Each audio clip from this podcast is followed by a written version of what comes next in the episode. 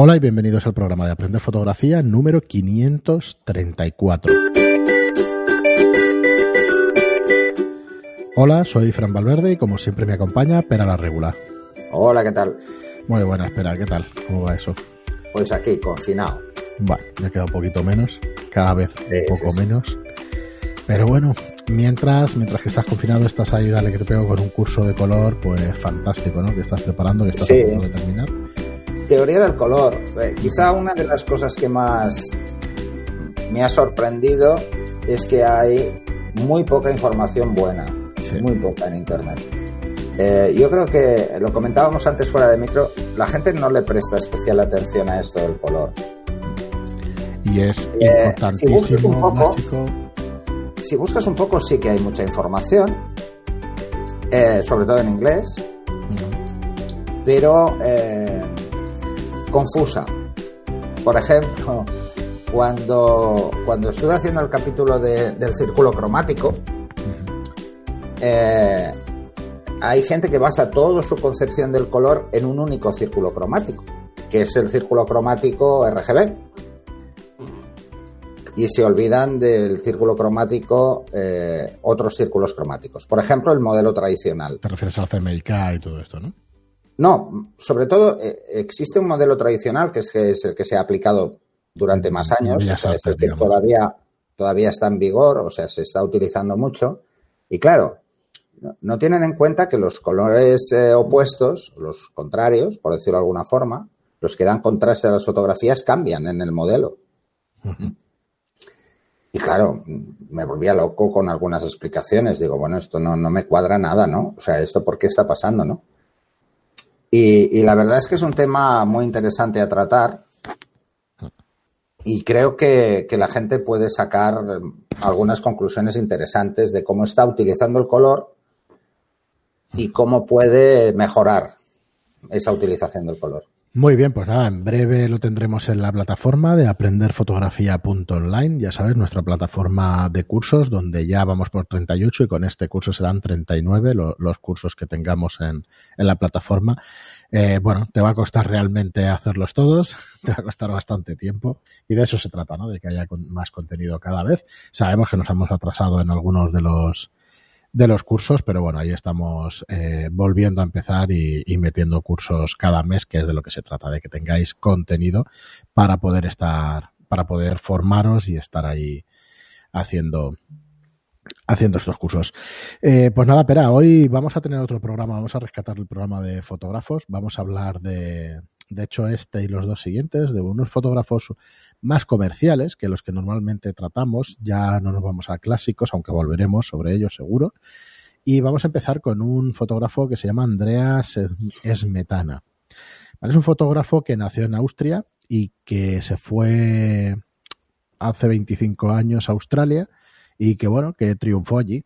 Se ha, ha estado trabajando para publicidad, básicamente para publicidad, y bueno, vamos a repasar algunos de sus trabajos, a dar un poco las claves de, su trabajo.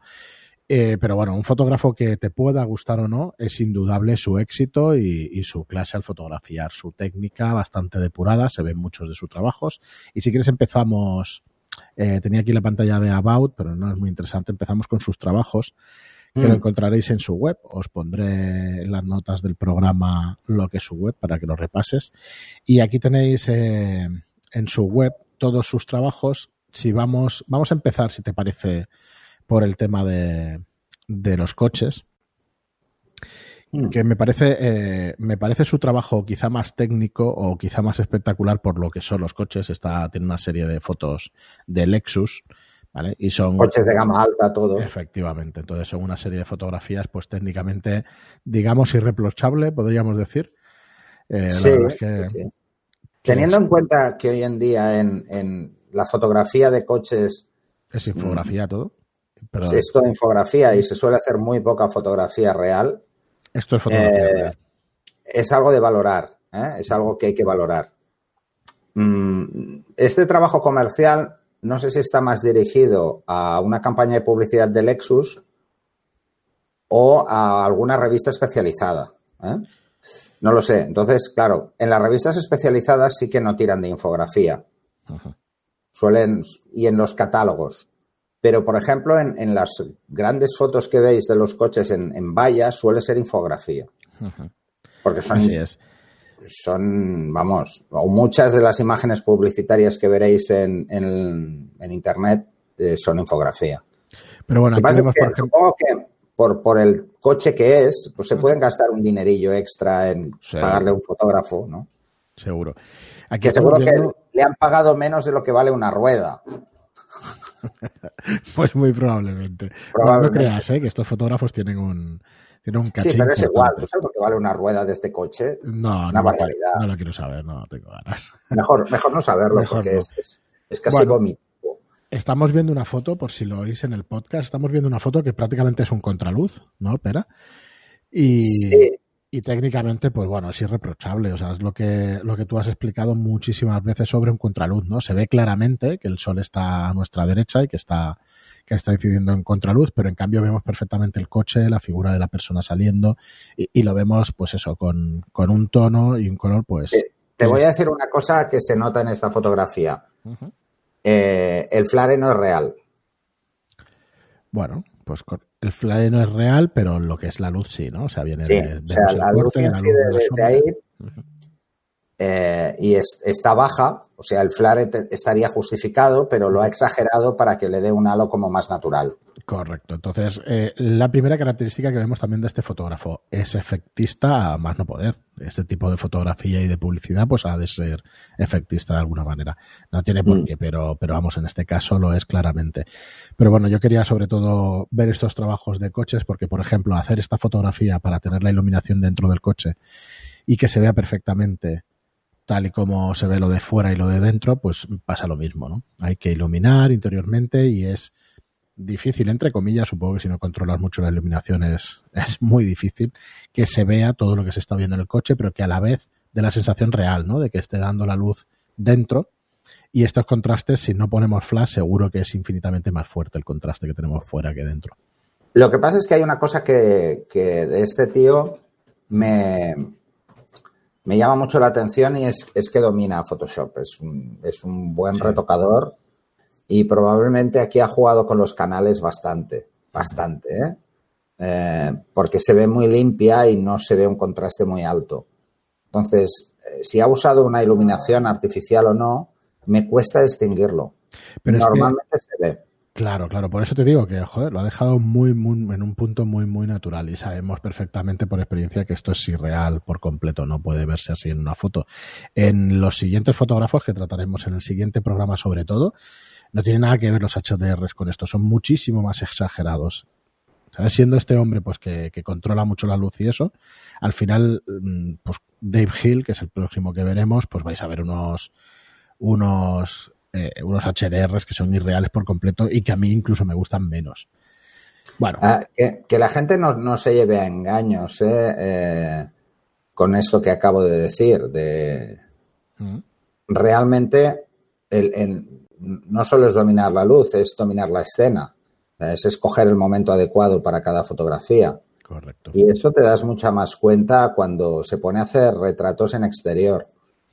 Mm, están muy cuidados. Todo, hay que decir que, solo vemos una, foto o dos fotos de una sesión, no, vemos todas. Eh, y probablemente la selección lleva eso. Pero tiene unos trabajos muy, muy, muy currados muy currados. vamos, en cuanto al retoque, impecable. Sí, estamos viendo. Retoques impecables. Un cartel de una película que sale un actor, eh, ya no me acuerdo, es el actor de Avatar, es un actor famoso, o sea que este hombre tiene un caché importante como fotógrafo y vamos, técnicamente y, de iluminación, pues como decías tú, pero pues es impecable, ¿no? La iluminación de estas. a mí me fascina, ¿eh? La fotografía de película me, fascina, de siempre además, ¿eh? Pero bueno, tiene, tiene trabajos de todo tipo. La verdad es que es un todoterreno este hombre también. Puede hacer prácticamente cualquier cosa. Luego ya que nos guste una cosa más que otra. Esta foto estamos viendo ahora unos retratos en blanco y negro. Vamos, yo os aconsejo que lo que todo lo que comentamos aquí, que vayáis a su web y le veáis el trabajo y estudiéis exactamente todo lo que hace.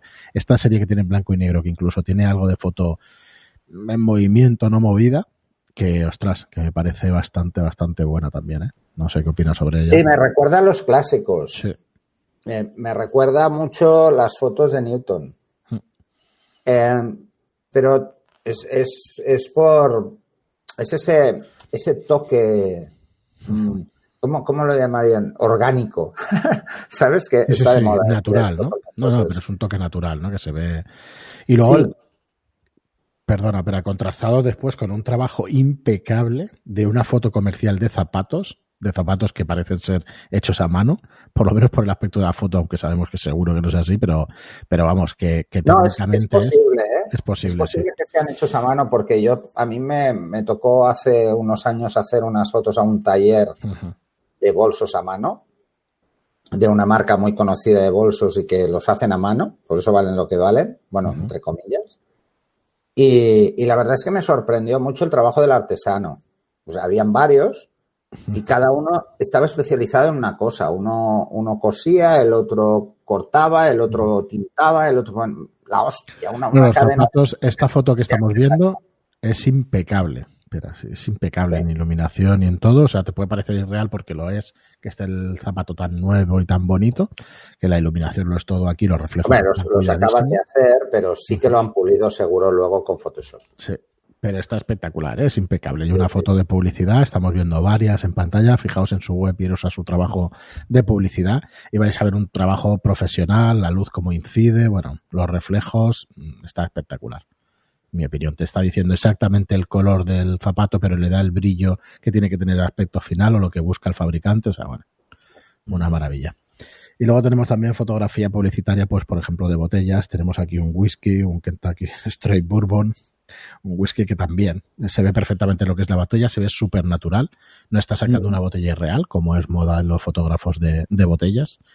Así que bueno, eh, no sé, yo os diría un, un fotógrafo muy completo.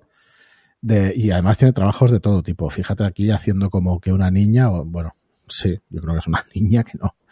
Joder, tiene una cara de adulta que no veas, pero diría que es una niña que está como de, ast- de astronauta. Lo ves por las manos también. Sí, por las Pero- manos, claramente. Es, es un fotomontaje muy bien hecho, la verdad. Sí, pero es que claro, como está en un entorno que solo puede haber adultos, que es en un entorno de gravedad cero en el espacio, dices, joder, me ha chocado y parecía, parecía más adulta.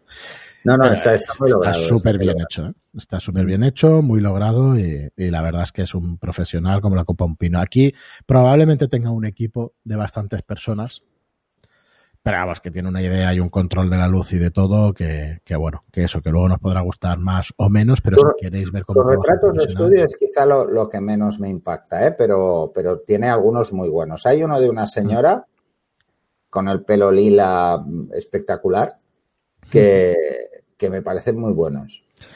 Muy bien, pero pues si quieres lo dejamos aquí. Eh, vale la pena que lo descubráis por, por, por vuestros propios medios, pero vamos, si buscáis Andreas Esmetana, sin la E, ¿vale? De Esmetana, y vais a ver sus trabajos y vais a ver cosas pues muy distintas entre sí y yo creo que vale muchísimo la pena pues que en alguna de las fotos intentemos acercarnos ¿no? a estos a estos maestros de la publicidad también porque por qué no decirlo lo son y si han tenido éxito es por algo ¿eh? no, no creo que sea casualidad puede ser casualidad en un caso pero no en todos los que vamos a ver a partir de este programa así que echarles un vistazo No, no, no. A ver, el, el estar en el lugar adecuado, en el momento adecuado, hace mucho. pero tienes que Eh, y a eso técnica. muchas veces lo llamamos casualidad, pero realmente es moverse. Sí. Muy bien, pero pues nada, muchísimas gracias a todos por escucharnos, por estar ahí como siempre. Eh, muchos ánimos para lo que para lo que quede, para lo que viene a partir de Bueno, ahora. Tenemos algunos oyentes que ya deben estar en fase 1. Sí, el 50% de España, con lo cual, Al menos Muchísimo. ya pueden salir. Nosotros en Pues Barcelona seguimos aquí. pues sí, esperemos que la semana que viene o la otra, como muchísimo, ya, ya pueda activarse esto. Visto lo, lo visto, en mi caso no tengo prisa. En, en el tuyo ya entiendo que sí. Bueno, ¿qué vamos a hacer? Cada uno tiene el suyo, cada uno se duele de lo suyo y esto Ah, ¿sabes- que está sabes siendo qué es de lo que dramático, más? pero bueno, De lo que más tengo mono es de coger la cámara y salir a la calle. normal, normal, normal. Eso sí. Y además de vez en cuando me llama Miquel para ¿Qué dice darme Miquel? envidia, Está por ahí, porque está haciendo prensa y al menos eh, puede estar en la calle, está haciendo prensa por, por el tema del COVID y, y al menos sale, se puede mover con el riesgo que tiene, pero se puede mover. Bueno, pues nada, muchísimo ánimo a todos, gracias a todos por escucharnos, dale un vistazo a los nuevos cursos en aprenderfotografía.online, Gracias por vuestras reseñas de 5 estrellas en iTunes y por vuestros me gusta y comentarios en iTunes. Gracias y hasta el próximo programa. Al siguiente.